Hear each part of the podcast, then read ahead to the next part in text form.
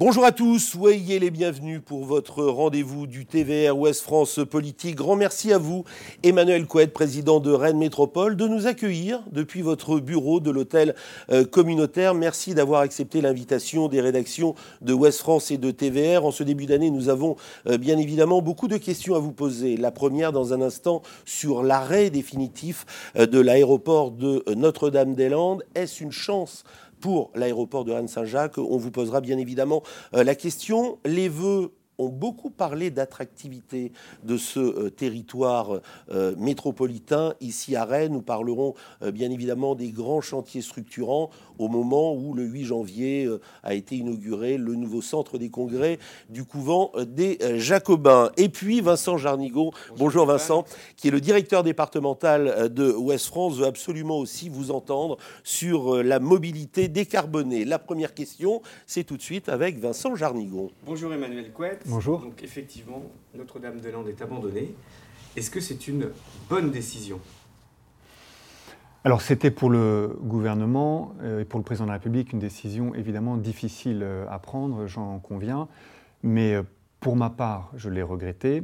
la métropole rennaise, et y compris moi-même à titre personnel, depuis de nombreuses années, nous avons réitéré notre soutien à, à ce projet qui m'apparaissait comme euh, pouvant permettre un développement accéléré du Grand Ouest de la France. C'était une décision difficile euh, à prendre. Édouard Philippe a annoncé euh, que le gouvernement renonçait.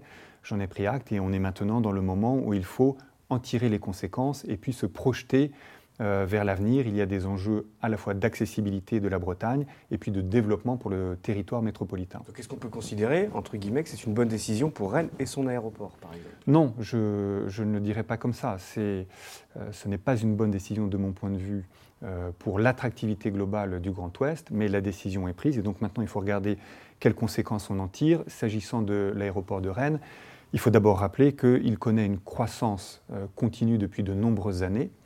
750 euh, 000 passagers, c'est ça, 725 000 Avec une volonté de dépasser 2017, le million peut-être dans vraisemblablement, vraisemblablement au-delà du million euh, à un horizon de 3, 4 ou, ou 5 ans. Euh, et donc la question qui nous est posée maintenant, c'est comment est-ce qu'on soutient cette croissance et comment est-ce que l'on met en place des actions très concrètes pour rendre cet équipement plus performant. Alors Emmanuel Couette, euh, demain vous allez rencontrer euh, euh, la ministre. Nous sommes aujourd'hui vendredi matin à 9h30 pour resituer le, cadre de cet entretien.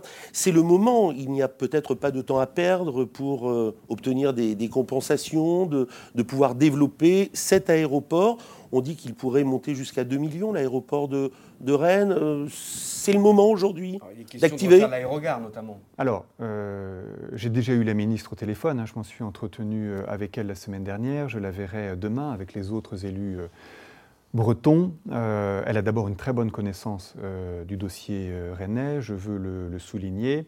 Euh, et donc je lui ai indiqué effectivement, mais elle le savait déjà pour une large part, que euh, la croissance, le développement de l'aéroport de Rennes euh, renvoyait plutôt à des nécessités d'extension de l'aérogare, de restructuration de l'accessibilité de l'aéroport et notamment de l'offre en stationnement, plus que d'une extension des pistes qui est à la fois pas nécessaire pour le développement de l'aéroport et, de pas toute façon, possible. et pas possible sur le plan euh, réglementaire puisque nous sommes immédiatement dans la vallée de la Vilaine. Puis il y a la problématique de la desserte. Aujourd'hui, il y a un bus à 300 mètres. Euh, Exactement. Alors, un aéroport, globalement, euh, bon, nous n'avons pas attendu la décision du gouvernement pour nous mobiliser, exactement, pour nous mobiliser sur le développement de l'aéroport. Il y a des réflexions qui se sont accélérées depuis 18 mois, des perspectives de libération d'un certain nombre de terrains euh, au sud de l'aérogare, euh, terrain appartenant à l'État aujourd'hui, qui permettrait de restructurer euh, l'ensemble. Et donc, moi, je saisis les propos du Premier ministre ou la venue de la ministre des Transports comme effectivement une opportunité pour accélérer et consolider la réalisation de ces projets sur lesquels nous sommes en réflexion depuis 18 mois déjà. L'aérogare pourrait euh, switcher avec euh, la zone de fret euh, en face? Non, ce n'est plutôt pas ce qui, enfin, ce n'est pas ce qui est envisagé aujourd'hui, c'est plutôt une extension sur le petit parking qui est immédiatement au droit du, bâtiment mmh. et plutôt une extension de l'offre de stationnement et peut-être d'équipements complémentaires au sud de, de l'aérogare. Et tout ça, ça nous permet effectivement d'aller au million et demi de passagers un jour peut-être, un peu au-delà, 2 millions, je n'en sais rien. En tout cas, au-delà du million et demi, sans doute. Il y a également la liaison entre Rennes et Nantes. L'idéal, ça serait une liaison ferroviaire de, 45 minutes. C'est possible, ça, dans un, au niveau du court terme? Alors la difficulté euh, dans laquelle on se trouve aujourd'hui, c'est que cette liaison rapide entre Rennes et Nantes devait desservir Notre-Dame-des-Landes euh, et elle trouvait aussi son équilibre, pour une part, euh, dans la desserte de, ce nouvel aéroport. Donc aujourd'hui, les cartes sont un peu rebattues, mais les échanges ont déjà débuté. moi, je pense que c'est une question essentielle, je le dirai à la ministre, et je pense que cette question peut parfaitement être rendue compatible avec les enjeux du dossier Bretagne à grande vitesse, qui demeure une préoccupation de tous les Bretons, donc des Rennais et des métropolitains, euh, qui est de ramener la pointe de la Bretagne, Brest et Quimper, à 3 heures de Paris. Et euh, ces deux dossiers peuvent parfaitement se combiner. J'essaierai euh, de dire à la ministre comment, dans mon esprit. C'est aussi le rôle, puisqu'il y a deux métropoles en Bretagne, Brest, mais la plus importante, Rennes. Il en va aussi peut-être de, votre solidarité avec l'ensemble des acteurs. Et, et d'ailleurs, les élus bretons auront demain, face à, Elisabeth Borne, un discours commun, un texte commun et une expression d'une Bretagne soudée, d'un bloc breton, pour effectivement demander au gouvernement sur un certain nombre de politiques qui renvoient à l'accessibilité et aux capacités de développement du territoire. Il y a évidemment la question des aéroports, mais évidemment la question du train. Alors sur le train, la maire de Nantes demande également un train à 1h30 de Paris. En plus, vous demandez une liaison ferroviaire de 45 minutes entre Rennes et Nantes. Quand Emmanuel Macron était venu inaugurer la LGV à Rennes, il avait dit que c'était la fin des, investissements et des grandes infrastructures. Est-ce que là, il y, a, de la négociation, certes, mais est-ce que vous êtes euh, sûr d'avoir tout ça D'obtenir tout Alors, quand Emmanuel Macron est venu à Rennes, il a surtout dit que les enjeux euh, de demain en termes de transport étaient d'abord des enjeux de mobilité du quotidien. Et euh, je partage euh, ce point de vue et la nouvelle loi en préparation par le gouvernement renvoie à ces objectifs. On parlera de mobilité, mais de ce point de vue-là, en tout cas, je suis en phase avec l'esprit de ce que prépare le, gouvernement.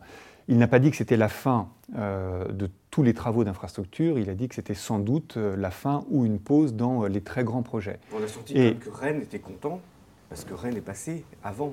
Oui, mais euh, par exemple, si on parle de Bretagne à grande vitesse et des travaux entre Rennes et Quimper ou entre Rennes et Brest, euh, ce sont des travaux d'amélioration de l'existant, euh, de résoudre des points de difficulté.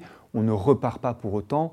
et viendrait compenser aussi une situation nouvelle avec l'arrêt de l'aéroport. Exactement. Bien sûr, ce sont des moyens publics importants, d'abord ceux de l'État, ceux des collectivités également, qui est, euh, les Bretons sont toujours au rendez-vous hein, de, ces grands projets, euh, mais je pense que c'est utile au développement du territoire, parce que qu'est-ce qui fait la performance, y compris économique, d'un territoire aujourd'hui? C'est quand même bien à la fois son accessibilité depuis l'extérieur et aussi les conditions euh, de déplacement, les facilités, le confort des mobilités à l'intérieur. Je vais vous poser une question qui court un petit peu dans la tête des Rennais, peut-être un peu des Nantais. Rennes a un TGV à 1h25 de Paris. Euh, un aéroport euh, qui euh, va se développer via son aérogare avec l'abandon de Notre-Dame-des-Landes. Et à Nantes, ils n'ont plus Notre-Dame-des-Landes et ils ont un TGV à 2h08 de Paris. Est-ce que la Rennes a pas un coup à jouer aussi dans, le match qu'il peut y avoir entre les deux villes pour son développement? Je sais que vous êtes ami avec la maire de Nantes, mais... Non, mais ma conviction profonde, c'est que les deux métropoles ne gagneraient pas à ce que l'une soit affaiblie. Euh, je le dis vraiment comme je le pense. En même temps, euh, nous, sommes dans une séquence très favorable pour la métropole rennaise, qui ne tombe pas du ciel, qui renvoie aussi à des choix euh, faits par nos prédécesseurs et nous-mêmes pour mener à bien ces grands projets. J'ai été le premier, il y a trois ou quatre ans, à donner la perspective de cette nouvelle décennie qui va voir la réalisation de la ligne B du métro, du couvent des Jacobins, de la Cité internationale, de la nouvelle gare de Rennes, l'arrivée de la LGV. Donc on a un contexte euh, excessivement favorable, aussi parce qu'on l'a construit nous-mêmes, et maintenant il faut accélérer euh, pour notre économie, pour l'emploi et donc pour les habitants de la métropole. C'est une séquence, vous en aviez parlé il y a trois ans, une séquence vraiment favorable. Vous parliez de, de matchs de foot, on parle de bonnes séquences Tirez-vous déjà un peu les premiers enseignements de cette liaison LGV à, à 1h25 Bien sûr. Alors, moi, j'ai toujours cru que c'était un élément absolument décisif euh, pour notre développement. Il y avait, Réduire les distances. Il y avait encore, il y a un an, je me souviens, un petit peu, euh, un petit peu de doute autour de la réalité des bénéfices de la grande vitesse. Mmh. Aujourd'hui, c'est 25% d'augmentation du trafic. Concrètement, derrière les chiffres, ça veut dire 25% d'échanges, de flux dans le domaine économique, dans le domaine de la recherche, le monde universitaire, les acteurs culturels, le tourisme évidemment. Donc ça vient véritablement euh, doper notre développement. Ça vient d'autant plus doper notre développement qu'on avait aussi anticipé l'arrivée de la grande vitesse. Euroren est déjà euh, en situation. Ça pousse déjà aujourd'hui. La nouvelle gare est en cours de construction. Donc on n'a pas simplement attendu que les effets euh, tombent du ciel. on l'a construit patiemment depuis, depuis de nombreuses années. Mais en réalité, ma réflexion aujourd'hui, elle me porte déjà au-delà. C'est-à-dire que les bénéfices, euh, nous allons les toucher. Et maintenant, c'est comment est-ce qu'on fait ensemble qu'ils soient répartis, partagés sur l'ensemble du territoire et au bénéfice des habitants. Il y a une décision qui est tombée très importante, une, très importante et nous avions reçu il y a euh, un an Nick Leader, qui était le, président de Google France. Nous avions fait un, un TVR euh, Business Club avec lui qui connaissait parfaitement euh, la Bretagne, son épouse euh, étant originaire, euh, je crois, de Quimper. Il parlait des vertus justement du numérique et de ce côté très high-tech de cette métropole. Ça, a joué, selon vous, sur cette décision qui est tombée cette semaine d'implanter Google Effectivement, c'était une décision importante et elle est, elle est très symbolique. C'est-à-dire que l'école du numérique, hein, dans exactement. de Rennes, je crois. Et c'est exactement si vous pouvez nous dire où maintenant, ça nous arrange. je euh, leur laisserai la primauté, la primeur de cette. De mais il y a des emplacements qui sont un peu euh, oui, symboliques. Bon, je, les connais, il ne m'appartient pas de, les donner euh, aujourd'hui. ce sera en cœur de ville. Mais ce qui est surtout important, c'est que Google, qui est un grand groupe, extrêmement puissant, même s'il y a des controverses mm.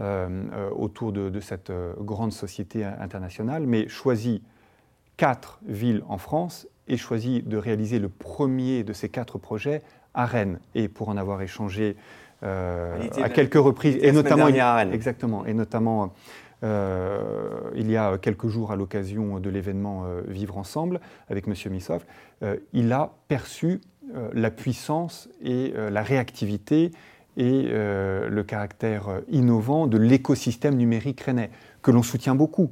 Euh, nous sommes pleinement engagés dans la French Tech. Euh, nous avons 1000 emplois par an sur 10 ans. 1000 créations euh, nettes d'emplois. Là aussi, je le glisse au passage, quand j'ai donné cet objectif, on était à la fin de l'année 2014, il apparaissait comme un peu illusoire ou comme un slogan politique. Aujourd'hui, nous y sommes et nous serons même au-delà, certainement, en 2018. C'est une manière aussi de dire que le discours sur l'attractivité, c'est pas de se comparer aux autres, d'être en tête euh, des classements pour le principe d'être en, tête, euh, d'être en tête des classements. L'enjeu, c'est l'emploi. L'enjeu, c'est la réalité du développement du territoire au bénéfice de, euh, de ses habitants. et tous les équipements, tous les grands projets dont on vient de, de, parler, ils ne renvoient pas à des... Enfin, ce n'est pas une, une question d'orgueil, pour dire les choses autrement. C'est vraiment parce qu'il permet des implantations nouvelles d'entreprises, le développement de nos groupes locaux, et que ça crée concrètement de l'emploi, euh, je, redis ma conviction que nous tomberons en dessous de 7% euh, de taux de chômage en 2018, c'est ma conviction euh, profonde. Et derrière ces chiffres, il y a des hommes et des femmes qui retrouvent le chemin de l'emploi, qui sortent pour un certain nombre d'entre eux de, de, la précarité. je veux aussi rappeler dans un échange comme celui-là que la perspective, c'est bien aussi d'offrir à nos concitoyens, aux habitants du territoire, des opportunités d'emploi. Alors sur, sur, les calendriers de tous ces grands travaux, donc le couvent des Jacobins a été donc inauguré le 8 janvier. Il y a la gare, donc la gare, si vous précisez un peu. La gare. Euh, alors on commence à voir la vague. Exactement. Il y aura un ensemble d'étapes, euh, une étape majeure puisque euh, la dalle voyageur, l'espace principal où on vient prendre son train, où il y a les, les commerces, sera achevée autour de l'été, et puis progressivement la fin des travaux et les espaces extérieurs en 2019 et, en 2020. Et nous aurons à ce moment-là une gare assez exceptionnelle euh, par son architecture et par ses fonctionnalités. Euh, donc là aussi, le calendrier est tenu, de même que le métro, le métro euh, puisque y compris à la gare, les deux, les deux projets doivent s'articuler et les deux constructions doivent bien s'organiser l'une et l'autre. Mais sur la ligne B du métro, je confirme ici que, que nous tenons les calendriers. Le tunnelier achèvera son travail dans les semaines qui viennent. Le viaduc, qui est une autre prouesse technique, avant l'été. Et donc, les stations sont bien avancées, je crois. les stations, en tous les cas, exactement. Donc, ce qu'on appelle le gros œuvre, les travaux les plus lourds euh, sont euh, très avancés et je pourrais, dans quelques semaines, donner le calendrier définitif d'ouverture euh, de la ligne B du métro. Et je confirme évidemment que ce sera en 2020. Emmanuel Couette, au-delà de ces grands chantiers, de ces grands travaux, le fait d'observer que les, les, habitants de cette métropole s'approprient aussi ces projets, ça va au-delà d'une réalisation, plus de 30 000 personnes pour le, euh, le couvent des Jacobins, euh, les, les, journées portes ouvertes dans les stations euh, de, métro pour cette ligne B. Ça montre aussi qu'il y a une, une, très forte attente de la part des, habitants de voir cette, cette, ville qui se transforme et qui se sachant que Le couvent des Jacobins, à l'époque où il avait été décidé cette implantation, avait fait couler beaucoup d'encre. Certains disaient que c'était pas avait, une bonne voilà, Aujourd'hui, il y a il y a C'est Daniel Delaveau hein, qui avait, il y avait un euh, débat euh, à l'époque. Le dossier. Euh, moi, j'étais de ceux qui, exactement, j'étais de ceux qui, aux côtés de Daniel Delaveau, ont, plaidé pour cette implantation en cœur de ville.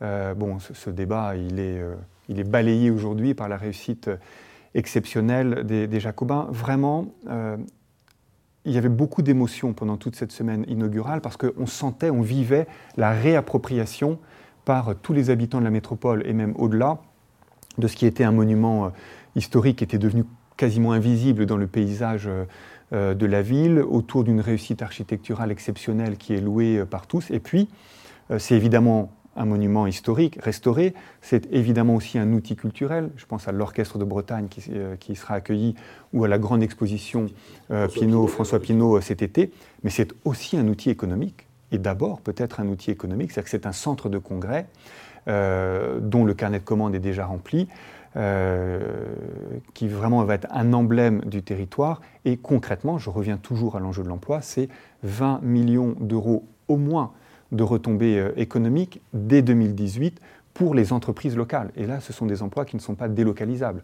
C'est de l'hôtellerie, c'est de la restauration, c'est de la logistique, ce sont des métiers techniques qui vont accompagner le développement du centre de congrès. Alors, il nous reste 10 minutes. La mobilité alors, décarbonée. Moi, alors, la mobilité décarbonée, ça ne veut pas dire euh, grand-chose comme ça, mais c'est en gros euh, la place de la voiture, la place des transports dans la ville de, Rennes et dans la métropole. Aujourd'hui, la, rocade est embouteillée. Et dans de vos voeux, vous l'avez affirmé clairement, euh, il y a une réflexion à avoir sur la place effectivement des voitures et la circulation sur la rocade. Vous allez avoir des bus électriques qui seront vraisemblablement présentés pour l'événement In-Out qui semaines, en, en, mars. Donc est-ce que c'est euh, la fin de la voiture, entre guillemets? Alors c'est la question un peu... Sûrement pas. Sûrement pas. Donc il ne faut pas qu'il y ait d'ambiguïté euh, là-dessus. Euh, la voiture n'est pas un problème en soi.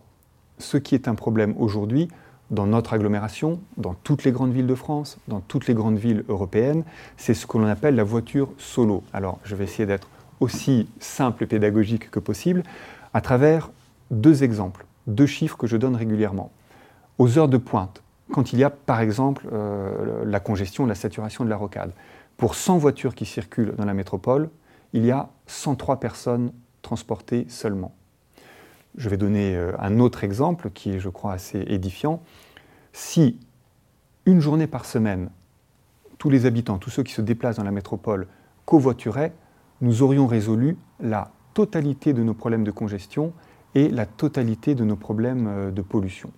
Ça veut dire quoi? Ça veut dire qu'on n'est pas dans une politique anti-voiture, mais ça veut dire qu'il faut se préparer à cette révolution extraordinaire euh, des mobilités euh, qui vont complètement changer la manière de se déplacer demain, avec une part importante pour les transports collectifs, c'est la ligne B du métro, c'est plus de bus pour les communes périphériques, et puis c'est une relation à la voiture différente, qui n'est pas contre la voiture, mais d'un usage plus modéré et plus raisonnable euh, de la voiture en saisissant toutes les opportunités du numérique, du digital, les applis, le covoiturage, l'autopartage. Euh, et c'est pour ça que nous faisons In-Out, euh, donc ce grand événement autour des mobilités numériques dans quelques semaines. C'est pour que Rennes prenne le leadership au plan national. Moi, c'est ça mon, mon ambition sur la réflexion et la concrétisation de ces, de ces nouveaux usages. contraindre les automobilistes à ne pas prendre leur voiture Il ou ne faut à pas contraindre. Ce L'enjeu, serait vu comme une contrainte. l'enjeu, euh, et je l'ai dit dans ces termes-là hier soir au Conseil métropolitain, ou lorsque je me suis exprimé euh, au moment des vœux, il faut être dans la conviction aujourd'hui et dans les solutions concrètes offertes aux habitants, plutôt que de devoir être dans la contrainte demain. Par exemple, euh, moi je ne suis pas favorable euh, au système de péage urbain, parce que je considère qu'on est dans une forme euh, de sanction qui témoignerait que l'on n'aurait pas réussi à convaincre et à accompagner les changements d'usage et de comportement nécessaires. Et euh, pour que ces changements s'opèrent, il faut évidemment que les offres alternatives soient plus performantes que la manière euh, dont les gens se, se déplacent aujourd'hui. Donc moi je crois à l'innovation et à la conviction plutôt qu'à la contrainte. Alors il est aussi prévu, je crois, une réflexion de laisser la bande d'arrêt d'urgence pour le covoiturage. Est-ce que ça fait partie de ces solutions? Oui, mais alors, plus que. Alors, pourquoi pas, mais euh, je, je pense que plus que cette euh, disposition, euh, la réflexion, elle pourrait être, et beaucoup de métropoles, au plan national comme européen, commencent à se poser la question. Que- quand je disais plutôt convaincre que sanctionner, euh, il faut que ceux qui font l'effort de covoiturer puissent aussi en retirer des avantages. Donc c'est pourquoi ne pas dédier un certain nombre de nos voies actuelles au transport collectif et aux covoitureurs pour qu'ils circulent tout simplement plus vite et qu'il y ait une prime à ces modes de déplacement plus Il y a la responsables. problématique du temps aussi. Toutes les écoles de Rennes rentrent à 8h45 le matin. Exactement. Euh, Mais on a déjà réussi beaucoup de choses autour du métro en gérant les horaires euh, d'ouverture des établissements universitaires. Je pense que ce sera également dans la réflexion. un, un- un schéma de piste de réflexion. Avez-vous un jour peut-être imaginé que la ligne A puisse euh, avoir euh, son terminus à l'extérieur de cette rocade? Tu penses à l'aéroport par exemple L'aéroport, passer... euh, Je peux dire un mot de l'aéroport. hein. T- 300, voilà, 300 millions d'euros, 290 à 300 millions d'euros euh, pour euh, un nombre limité, euh, en réalité, de passagers si on raisonne chaque jour. hein. Ça n'aurait pas, ça n'aurait pas grand sens, même s'il faudra pour l'aéroport, sans doute, euh, un mode dédié, une navette électrique, un jour sans doute en site propre, pour desservir de manière efficace en transport en commun depuis la ville de Rennes. Moi, je pensais plutôt Mais- sur la ligne A, c'est-à-dire de la faire euh, aller euh, jusqu'à jusqu'à passer, puis de l'autre côté, euh, Verne. Est-ce que ça a été dans vos réflexions Alors d'abord, on ne s'interdit jamais rien dans les réflexions, mais ma conviction, et ce que montrent les études aujourd'hui, c'est qu'on a plutôt des enjeux sur l'axe Est-Ouest, la reconfiguration La problématique de l'axe. Gailleul-Bourgade par exemple Voilà, la- le, comment, enfin, voilà tout, sur tout cet axe euh, qui traverse euh, la ville d'est euh, d'est en ouest. Euh, mais je conviens qu'on aura aussi un jour euh, à se poser la question euh, dans des termes nouveaux. Pourquoi? Parce que je ne suis absolument pas dans le déni et je vois bien que les difficultés d'accès au cœur de ville euh, depuis la périphérie sont de, de plus en plus importantes. Donc là aussi, il faudra imaginer l'avenir, mais sans doute pas avec les solutions du passé, parce que quand j'évoquais le digital, je ne pense pas que la réponse par les transports euh, collectifs traditionnels soit toujours la bonne réponse. Il faudra là aussi être dans l'innovation. Vous êtes un président euh, de Rennes Métropole épanoui, on le sent, vous réaffirmez euh, cette, cette volonté de, de continuer à construire et développer. Allez-vous, et ça c'est une question un peu plus politique pour refermer cet entretien, vous euh, intéresser fortement au, au futur congrès du Parti Socialiste? Vous avez annoncé votre Bon, soutien à Olivier Faure. Alors clairement, moi je Parti suis... socialiste qui va pas, qui va pas très très bien. Ça, j'en conviens. On est d'accord. On est d'accord. Euh, bon, d'abord, moi, je suis pour l'essentiel mobilisé sur euh, mes fonctions de maire et de président, de maire de Saint-Jacques-de-la-Lande et de président de, de la métropole. Ça m'occupe beaucoup et euh, je compte d'abord euh, rester mobilisé sur les grands dossiers passionnants que l'on vient d'évoquer à l'instant. En, même- en même temps, mes convictions, vous les savez, je- vous les connaissez. Je dirais que au-delà des appareils, au-delà des formes que peuvent prendre à un moment donné les, les partis politiques, ce qui m'importe moi, c'est que le courant historique, la famille de pensée euh, de la social-démocratie, c'est-à-dire d'une gauche euh, de gouvernement ouverte, moderne, euh, européenne, qui à la fois soit réaliste sur le plan économique, mais très attachée à construire des solidarités, à protéger les plus faibles dans la société. Emmanuel Macron un peu, non, Non, je ne crois pas tout à fait. Alors, je- je- Sur l'Europe. sur l'Europe, sur l'Europe, comme sur d'autres sujets. On a parlé euh, euh, des mobilités. il y a beaucoup d'endroits où je me retrouve dans ce qui est fait euh, par le gouvernement, mais il y a beaucoup d'endroits aussi où je ne me retrouve pas dans les choix qui sont faits. Je pense par exemple à la politique fiscale, qui est une politique qui protège les plus riches et qui n'organise pas les solidarités. Là, voilà, ça ne correspond pas.